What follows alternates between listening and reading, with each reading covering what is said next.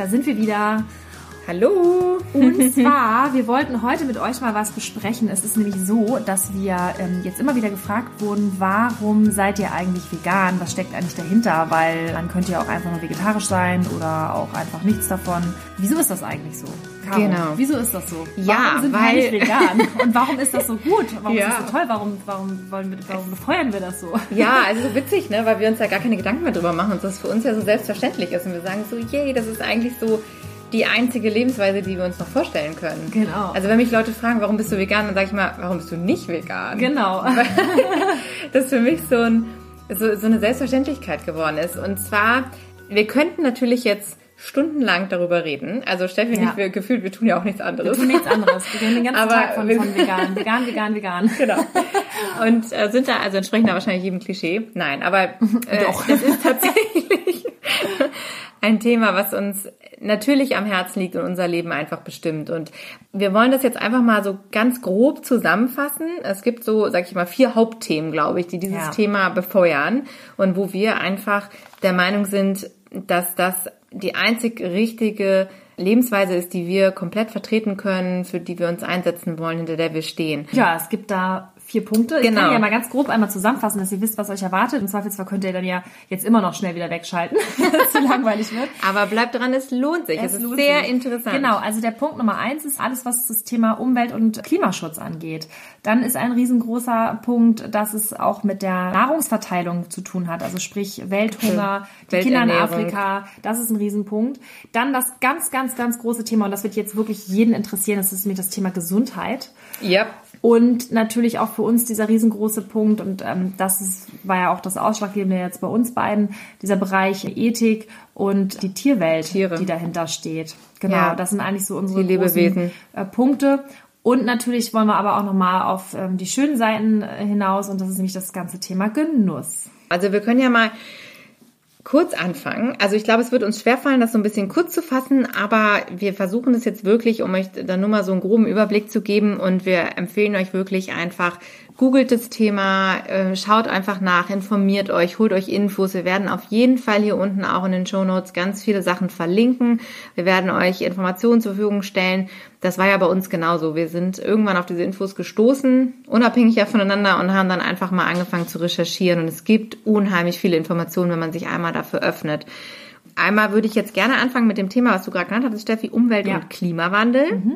Und zwar, was nämlich ja vielen Leuten gar nicht bewusst ist, dass halt die Intensivtierhaltung, wie wir sie ja hier so betreiben, Nutztierhaltung. die Nutz genau, die Massentierhaltung, Ja. ähm, verursacht viel mehr Treibhausgase als der gesamte globale Verkehrssektor. Wahnsinn. Und dazu gehört halt auch äh, ja nicht nur die Autos, sondern auch Schifffahrtsverkehr und Flugverkehr. Flugzeuge und alles. Das All muss man das sich mal zusammen. vorstellen. Ne? Ja. ja. Also während wir uns früher da irgendwie immer Sorgen gemacht haben, oh Gott, und Auto fahren und kann ich nicht doch mit dem Fahrrad fahren oder so. Ein autofreier Sonntag im Jahr.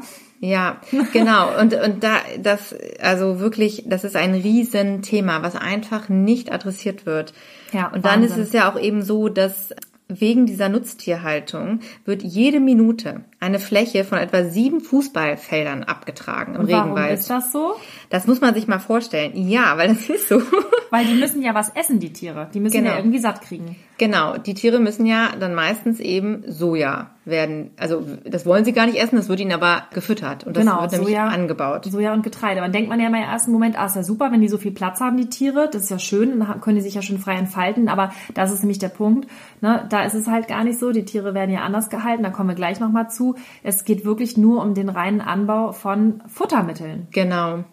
Und das ist halt auch nochmal also ein kleiner Mythos, wo ja immer alle sagen, ja, wegen eurem Tofu, ihr Veganer und der Sojamilch wird der Regenwald abgeholzt. Äh, äh, weil das ist nämlich genau der Punkt. Diese Felder sind nämlich genau für die Futtermittel für die Nutztiere vorgesehen. Und das, was wir hier an Tofu und, und Sojamilch und sowas bekommen, das macht noch nicht mal fünf Prozent dieser ganzen Sojaernte aus. Und meistens ist nämlich auch das, was dort angebaut wird, gentechnisch verändert. Das heißt, das wird auch gar nicht zu uns kommen, sondern das, was wir hier essen, ist meistens Soja aus Europa. Also es ist eine ganz andere Nummer. Genau. Das heißt, es ist wirklich der eigentlich, es geht halt wirklich alles in die Tiere Ja, direkt. 95 Prozent des weltweit angebauten Sojas landet tatsächlich in der Tierindustrie. Im Trog von den Tieren, genau. Dann noch ein Teil Umwelt- und Klimawandel ist natürlich, dass diese ganzen Exkremente dazu führen, dass unsere Böden und unsere Grundwasser halt extrem verschmutzt sind. Das ist wirklich Wahnsinn, ja. eigentlich unfassbar, wenn man sich da mal so ein paar Studien anguckt oder so, auch gerade hier so diese Schleswig-Holstein, Niedersachsen, das sind halt ja der, der Nitratwert in den Böden. Also ich habe Medikamentenrückstände. ja, das alles, was da so reinfließt, weil nämlich die die Bauern wissen nicht mehr wohin mit der ganzen Gülle und hauen es auf die Felder, aber der Boden kann es gar nicht aufnehmen. Und jetzt ratet mal, wie viel von der gesamten Gülle, die auf die Felder gekippt wird. Wir kriegen das ja auch mal alle mit. Jeder, der so ein bisschen ländlich wohnt, der weiß das ja immer im Herbst, wie das dann immer anfängt zu stinken, wenn man da längs fährt. Ja. Ratet mal, wie viel von der ganzen Gülle überhaupt vom Boden aufgenommen wird. Caro, weißt du's? ja, 40 Prozent. 40 Prozent. Wir hatten vorhin schon drüber Ja. gesprochen. Okay, es sind 40 Prozent. Aber was ist denn mit den anderen 60 Prozent, Caro? Wohin geht das? ja, das sickert natürlich direkt ins ins Trinkwasser. ins Grundwasser, ins, Ins Grundwasser. Trinkwasser und Ja. da wird dann wieder, werden andere Felder wieder mit gesprengt. Wir füttern das dann quasi oder es fließt direkt in unsere Ja. anderen Anbauten rein und so weiter und so fort. Also die Kette ist dann wieder geschlossen und wir essen das alles mit. Ich kenne tatsächlich eine Familie, die ist gerade aus Niedersachsen weggezogen, weil sie gerne eben Grundwasser trinken wollen, beziehungsweise ihr, ihr Leitungswasser und sagen halt, das ist halt der Luxus, den wir eigentlich in Deutschland haben, aber das hast du halt nicht mehr in diesen. Und du kannst es nicht mehr sorgenfrei nutzen, das Wasser. Die sagen ja immer, das Grundwasser in Deutschland oder generell das Trinkwasser ist das meist kontrollierteste Lebensmittel weltweit. Das ist auch so, aber das heißt ja nicht, dass es deswegen gut ist, sondern nur, dass es ziemlich gut kontrolliert ist. Was das dann aber wieder aussagt, weil es gibt ja immer ganz viele Werte, äh, die toleriert werden, das ist dann nämlich wieder ein ganz anderer Punkt. Aber auch das sollte man einfach nochmal ja, differenzierter betrachten und nochmal recherchieren. Also Umwelt- und Klimawandel, Riesenthema, riesen, Riesenthema, auch für uns einer der Antreiber. Was natürlich auch da jetzt mit reinspielt, ist der nächste Punkt, und zwar Welternährungssituation. Die Welternährungssituation, da haben wir nämlich ein ganz entscheidendes Problem und zwar ist es diese Verteilung, weil die Verteilung ist ziemlich ungerecht. Ja, es ist nämlich so, dass um halt ein Kilogramm Fleisch zu produzieren, werden halt bis zu 15 Kilogramm Getreide gebraucht und 15.000 Liter Wasser. Das muss man sich mal vorstellen. Für ein Kilo ein Kilo Fleisch, Fleisch 15.000 Liter Das ist Wasser. so eine Wahnsinn. Verschwendung dieser Ressourcen. Das hat natürlich auch wieder was mit dem Umwelt- und Klimaaspekt zu tun. Aber in dem Fall ist es halt diese wahnsinnige Ungerechtigkeit, weil es sterben heutzutage immer noch so viele Menschen an Hunger täglich. Das kann man sich gar nicht vorstellen. Oder weil sie auch verdursten. Ne? Ja, genau. Und das ist halt das. Und wirklich in, in anderen Ländern wird Getreide angebaut.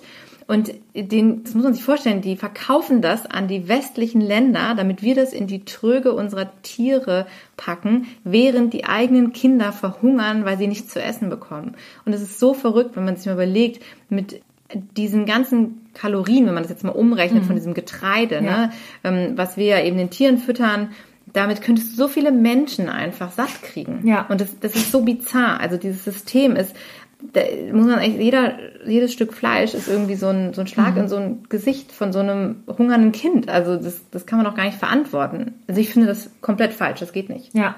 ja, wir hören ja auch immer gerne mal in Diskussionen auch mit anderen Menschen so, ja, vegan und mit den Tieren und so, kümmert euch doch lieber um die Kinder in Afrika. Dass es aber ein absoluter äh, Ja. Zusammenhang da Ja. äh, besteht, darüber Ja. wird überhaupt nicht nachgedacht. Und das ist halt total spannend. Auch das wussten wir damals nicht.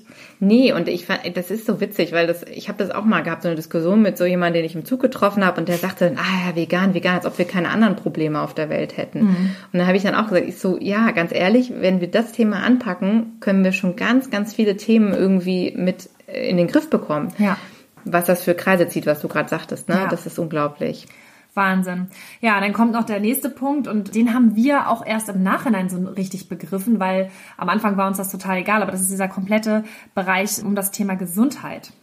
Ja, und zwar ist es natürlich so, dass bei uns ja immer noch gesagt wird in dieser Ernährungspyramide, man muss Fleisch und Eier und Milch und sowas essen. Und deshalb auch viele Ärzte und andere Stellen halt, auch die DGE, Deutsche Gesellschaft für Ernährung, immer wieder darauf hinweisen, man muss sich ausgewogen ernähren mit tierlichen Produkten und so weiter. Und das ist aber, also mittlerweile mehr oder weniger erwiesen, dass es halt einfach nicht so ist. Also wenn man nämlich auf andere Länder guckt und schaut, was die so empfehlen. Kanada zum Beispiel. Kanada, genau, ähm, hat jetzt gerade die Milch aus ihrem aus äh, der Ernährungspyramide gestrichen, weil die gemerkt haben, Milch ist ein toxisches Lebensmittel und das macht unsere Bevölkerung krank. Und Kanada möchte ein gesundes Volk haben und deshalb haben die gesagt, Milch und Milchprodukte werden ab sofort von der Ernährungspyramide, also von deren Ernährungsempfehlung, gestrichen. Ja, super fortschrittlich, ne? Und es gibt genügend Studien dazu von Harvard, von Oxford, dass Milch einfach für Babykühe gemacht ist und nicht für den Menschen. Und das trauen sich halt viele noch nicht zu öffentlich zu sagen und darzustellen. Aber zum Beispiel auch die ADA, diese American Dietetic ähm, Association, schreibt halt in ihrem Positionspapier auch, dass eine gut geplante und abwechslungsreiche vegane oder vegetarische Ernährungsform absolut zu empfehlen sind, eben für, also in jeder Lebensphase, also für Schwangere, für Stillende, für Kinder, für Erwachsene. Ja, auch ja. für alte und kranke Menschen, ne? Ja, ja, genau. Und das zeigt einfach, dass je nachdem, wo man sich erkundigt und wo man seine Informationen herbekommt, man da einen ganz anderen Blick drauf werfen kann wir haben so viele Dokumentationen auch schon gesehen. Also die werden wir auch nochmal unten verlinken. Aber ja. guckt euch das mal an. Food Inc. oder ähm, What the Hells. What the Hells. Ähm, da gibt es so viele Sachen. Gabel statt Skalpell. Gabel statt Skalpell, sehr guter Film, ähm, wo halt auch diese ganzen Punkte angesprochen werden. Wenn ihr ein Buch lesen wollt, die China Study. Ja, mega. Das ist Buch. so ein bisschen, also echt wie so eine Bibel dazu, weil die halt wirklich auch äh, Studien gemacht haben und so. Also das können wir euch wirklich ans Herz legen und ich habe es auch wirklich in am eigenen Leib erfahren, gesundheitlich, seitdem ich die Milchprodukte weggelassen habe. Ich habe erst Fleisch weggelassen und dann kurz Zeit später die ganzen Joghurt und, und Käse und so Geschichten. Und ich habe gemerkt, dass mir das einfach super gut tut. Also meine Verdauung ist besser geworden, meine äh, generell mein Wohlbefinden. Ich war nicht mehr so müde nach dem Essen. Ich hatte nicht mehr diese Tiefs. Also da kann ich jetzt auch stundenlang drüber erzählen. Aber das ist schon ganz wichtig, dass man da auch drauf achtet und dieses, so dieser Gesundheitsaspekt ist elementar. Wenn man, da gibt es so viele tolle Dokumentationen zu. Ja, genau. Und Berichte auf YouTube. Und wir haben ja auch ganz toll hier Bücher, ne, Nico Rittener und so. Also da können wir ähm einiges empfehlen. Das packen wir alles auf jeden Fall für euch in die Shownotes, damit ihr euch selber schlau machen könnt, weil wir können ja auch viel reden, wenn der Tag lang ist. Was auf jeden Fall aber auch total logisch ist und da bitten wir euch auch einfach mal so ganz kritisch mal drüber nachzudenken. Und zwar, wie ist denn das eigentlich mit den ganzen Tieren, die wir halten? Da gehen wir ja gleich nochmal drauf ein. Ähm, die werden ja in der Regel, ne, also zumindest weit über 90 Prozent kommen ja aus der Massentierhaltung. Ich glaube sogar 98 Prozent. Mhm. Und zwei Prozent ist dann tatsächlich die sogenannte Biohaltung. Da können wir auch nochmal drauf eingehen. Ich glaube, da machen wir auch nochmal eine extra Podcast-Folge, ja. was Biofleisch mhm. oder Bioprodukte generell angeht. Ja. Aber Fakt ist auf jeden Fall, was ist denn mit dem ganzen Thema Antibiotikum zum Beispiel? Das weiß weiß ja jetzt mittlerweile auch, fast jeder gehört ja auch zur Allgemeinbildung, dass Antibiotikum oder auch andere Giftstoffe, Toxine im Fleisch oder in den anderen Produkten enthalten sind dann diese ganzen ja, multiresistenten Keime, die mittlerweile entstehen, weil die Antibiotika gar nicht mehr anschlagen. Dann Dioxin ne? in den Eiern haben wir auch immer wieder diese Skandale, die durch die Medien gehen. Ne? Ja. Ne? Krankheitserreger, Salmonellen alleine. Ich kenne ganz viele Kollegen zum Beispiel auch bei mir auf der Arbeit, die, da heißt es dann immer, ja, Magen-Darm 24 Stunden und so. Tatsächlich gibt es keine Magen-Darm-Grippe, die nur 24 Stunden aktiv ist. Das sind in aller Regel immer Lebensmittelvergiftungen aufgrund von einer Salmonellenvergiftung. Also sprich, mhm. dass man dann halt ähm, Erbrechen hat, starken Durchfall, weil der Körper halt dieses verdorbene Fleisch oder auch teilweise, gerade auch bei Flügel, sind immer Kolibakterien zum Beispiel mhm. drin. Also gerade beim Schlachtungsprozess ist es halt so, dadurch, durch dass da so ein hohes Tempo vorliegt, ist diese mhm. Präzision, weil das ist ja ein relativ kleiner Körper, ein kleiner Organismus, wird in fast allen Fällen bei jedem Huhn immer noch der Darmtrakt mit beschädigt und dadurch gelangen diese Kolibakterien mm, wieder, es ist mm. kontaminiert halt mit dem Fleisch. Dann mm. haben die halt noch das nächste Problem, dass die, diese Körper dann teilweise mit Eiswasser aufgepumpt werden, damit die halt größer, mhm. voluminöser sind. Dann äh, werden die wieder aufgetaut, dann wieder eingefroren und das ist natürlich ein reiner Salmonellenherd. Und das ja. sind dann auch mal diese Verursacher dieser klassischen ähm, 24 Stunden Magen-Darm-Grippen sozusagen. Ne? Krass. Ja. Ja, und außerdem ist es ja auch so, dass man sagt, die rein pflanzliche, pflanzliche Ernährung ist, kann halt eben auch vorbeugend sein in Bezug auf diese ganzen Zivilisationskrankheiten. Also sowas wie dieses ganze, wo wirklich tatsächlich viele Menschen dran leiden und auch dran sterben, ist halt sowas wie Übergewicht, Diabetes Typ 2, Bluthochdruck, Herz-Kreislauf-Erkrankungen, Krebs. Krebs das sind alles so Sachen, wo man sagt, die pflanzliche Ernährung kann dem auf jeden Fall vorbeugen. Weil wenn wir uns rein von Pflanzen ernähren, ja, haben wir all die guten Nährstoffe und all das da, aber äh, ohne, also minus diese ganzen schlechten Sachen. Cholesterin, Genau. Antibiotikumrückstände, All das- Dioxine und genau. so weiter und so fort. All das, was, da, was die ganzen tierischen Produkte mit sich bringen. genau. Das, also wie, also das ist auch so ein Riesenthema, dieses Thema Gesundheit. Es gibt ja auch gerade, haben jetzt auch wieder eine ganz neue, äh, ganz neue Nachricht, dass in New York hat jetzt das erste Krankenhaus begonnen, ähm, eine Testgruppe zu machen, wo sie eben Patienten, die vorbelastet sind und schon solche Probleme haben, eben jetzt auf eine plant-based Diet, also eine pflanzenbasierte Ernährung setzen, weil sie davon ausgehen, dass das nämlich die quasi Krankheiten stoppt, beziehungsweise sogar bei der Rückbildung hilft. Genau. Ja. Also, und da bin ich super gespannt, was bei rauskommt. Das heißt, ich meine, ich weiß, was bei rauskommt, und zwar wird es ein Riesenerfolg. ähm, aber so viel dazu. Da Ja. gibt's ganz viel. Also Thema Gesundheit ist ganz groß, ganz Riesenaspekt. groß. Gerade auch für Sportler Oh oder ja. auch Leute, die irgendwie schon, schon vorbelastet sind, gesundheitliche Probleme haben. Gerade für die sollte es interessant sein, mich der, sich mit der pflanzenbasierten Ernährung einfach mal zu beschäftigen und sich da mal reinzufuchsen. Ja, Stichwort Sportler. Da möchte ich nur ganz kurz was zu sagen, weil für, für alle, die halt hier zuhören, die vielleicht ähm, Sportler sind und meinen, so ja, ich finde es ja irgendwie ganz spannend, aber eigentlich brauche ich ja unbedingt meine Proteine aus dem Fleisch und so. Da möchte ich auch gerne noch mal mehr zu sagen, aber heute nur ganz kurz. Ihr braucht es nicht, seid euch gewiss, die stärksten Tiere in der Natur ernähren sich von Pflanzen. Und ich habe es am eigenen Leib erfahren. Ich habe meine besten Marathon-Ergebnisse gehabt auf einer rein pflanzlichen Ernährung und habe ein super Gefühl einfach dabei, ein super Körpergefühl. Ich habe nur Vorteile. Ich habe eine schnelle Regenerationszeit. Da, also es gibt so viele Sportler, die diese pflanzenbasierte Ernährung empfehlen. Da, wie gesagt, sprechen wir nochmal separat drüber, aber lasst euch davon nicht abschrecken. Das sind auch wieder nur Leute, die das erzählen, die es einfach nicht anders wissen, weil sie es auch so gelernt haben, weil es jetzt schon seit Jahrzehnten so überliefert wird, dass ihr halt unbedingt irgendwie tierische Proteine braucht. Das ist nicht so. Genau, weil ganz kurze Frage oder kurze logische Frage nochmal, die ihr euch erstellen solltet. Wie kommen die Proteine eigentlich in die Tiere rein? Lassen wir jetzt mal an der Stelle unbeantwortet. Genau. Okay, So. So, und der letzte Das- Punkt ist eigentlich, und das ist auch der Grund, der für uns eigentlich der ausschlaggebendste überhaupt war, eigentlich dieses ganze Ding, wieso müssen wir überhaupt Tiere töten? Warum müssen andere Tiere für uns sterben, damit wir sie essen? Dieser ganze Ja. ethische Aspekt, dieser moralische Ja. Ansatz. Ja. Ähm, die Verantwortung dafür zu übernehmen, dass ein anderes Tier, ein anderes Lebewesen für mich sterben muss, nur damit ich für zehn Minuten ein leckeres Essen habe. Das ist einfach für mich eine Sache gewesen, wo ich gesagt habe, ich kann mich damit überhaupt nicht mehr identifizieren. Ja. Ja, denn es ist so, wir wachsen damit auf, dass das normal ist, bestimmte Tiere zu essen, bestimmte Tiere nicht zu essen. Wir haben dieses Bild von diesem Bauernhof-Idyll im Kopf, so, ah ja, da sind so ein paar Tiere und die leben irgendwie ganz glücklich und irgendwann werden sie dann halt ganz nett und nice irgendwie geschlachtet, so, und dann, äh, dann landen die halt bei uns auf dem Teller.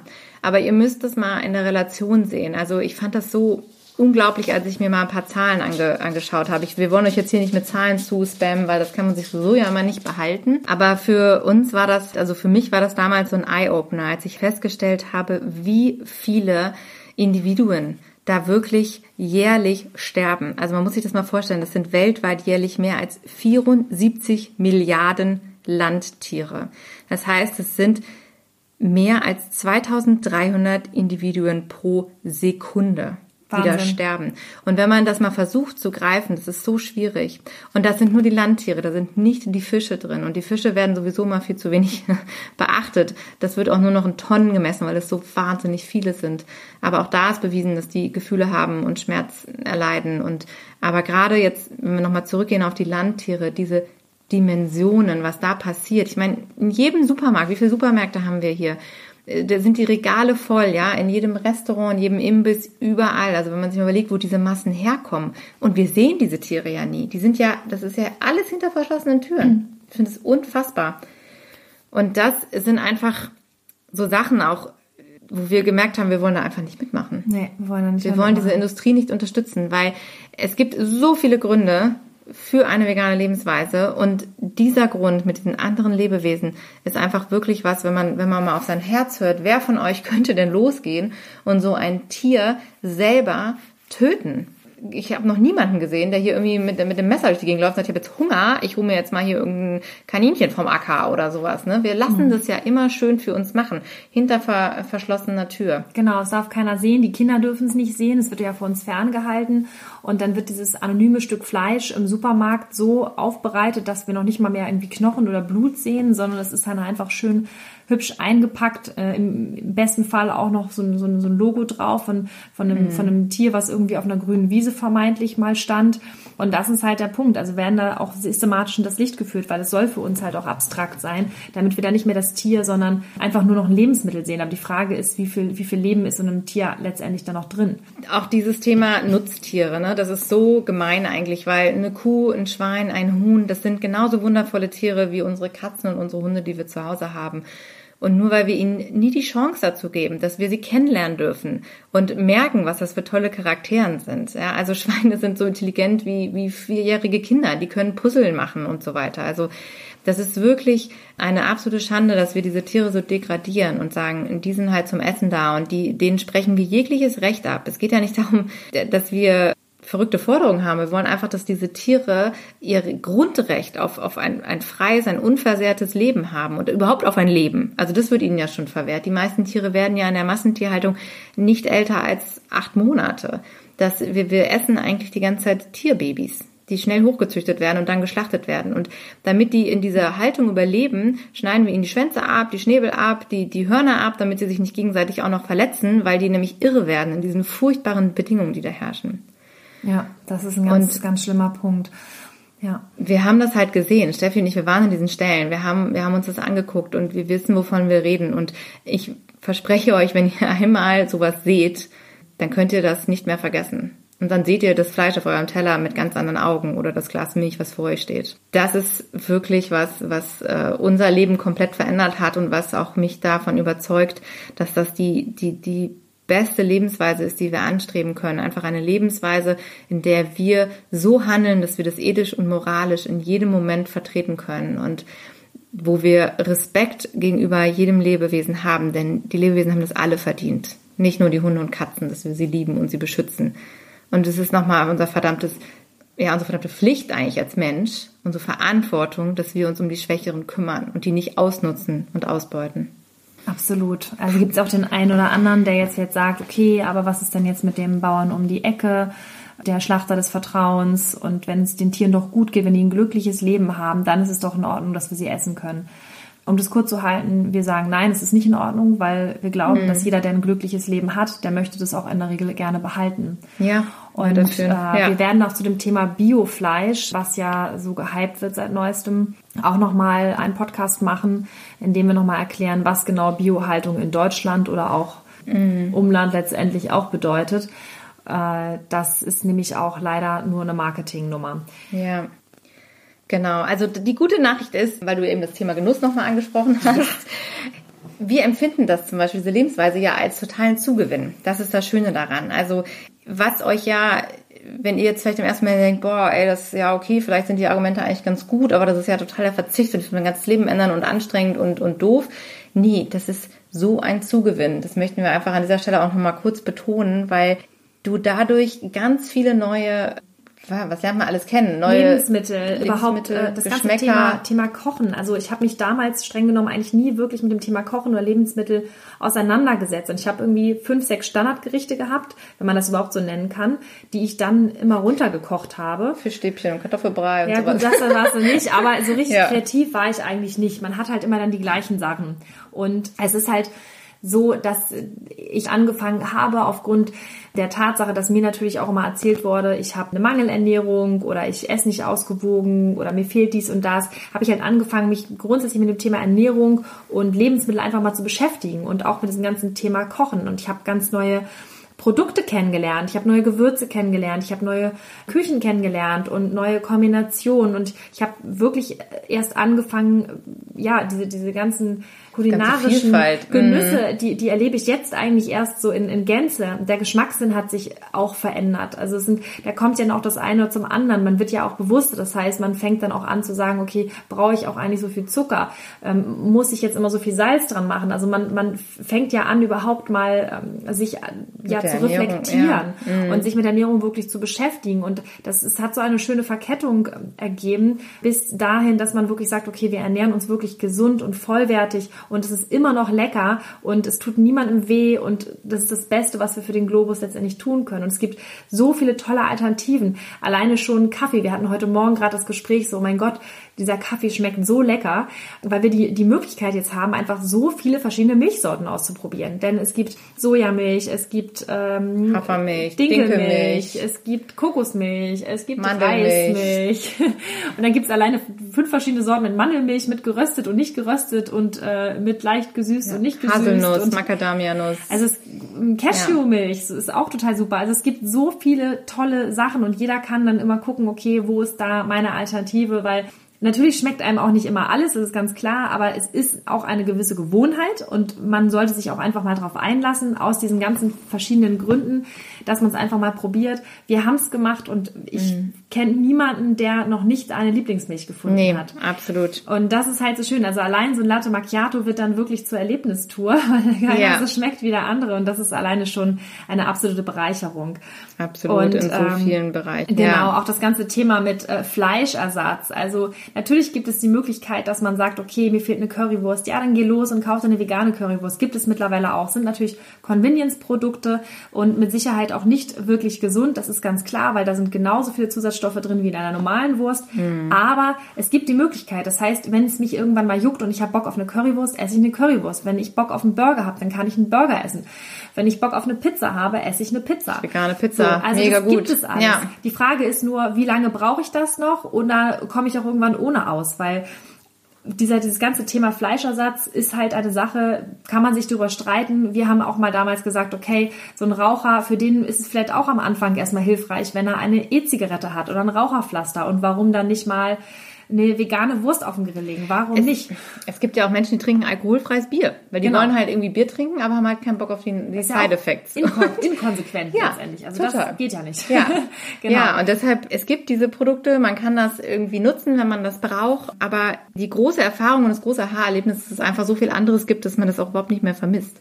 Ja. Man muss sich nur halt einmal so ein bisschen umstellen. Und das ist eigentlich die größte Herausforderung, die wir alle haben, dass wir aus unserer Gewohnheit ausbrechen müssten und dort neue Gewohnheiten entwickeln und uns da erstmal auf so eine spannende Reise begeben. Und das dauert einen kleinen Moment, aber nach kurzer Zeit, die meisten Studien sagen, wie lange ist es irgendwie 20, 25 Tage oder sowas, hat man schon wieder eine neue Gewohnheit verinnerlicht. Und Ja. dann weiß man auf einmal, was man im Supermarkt kauft und was nicht.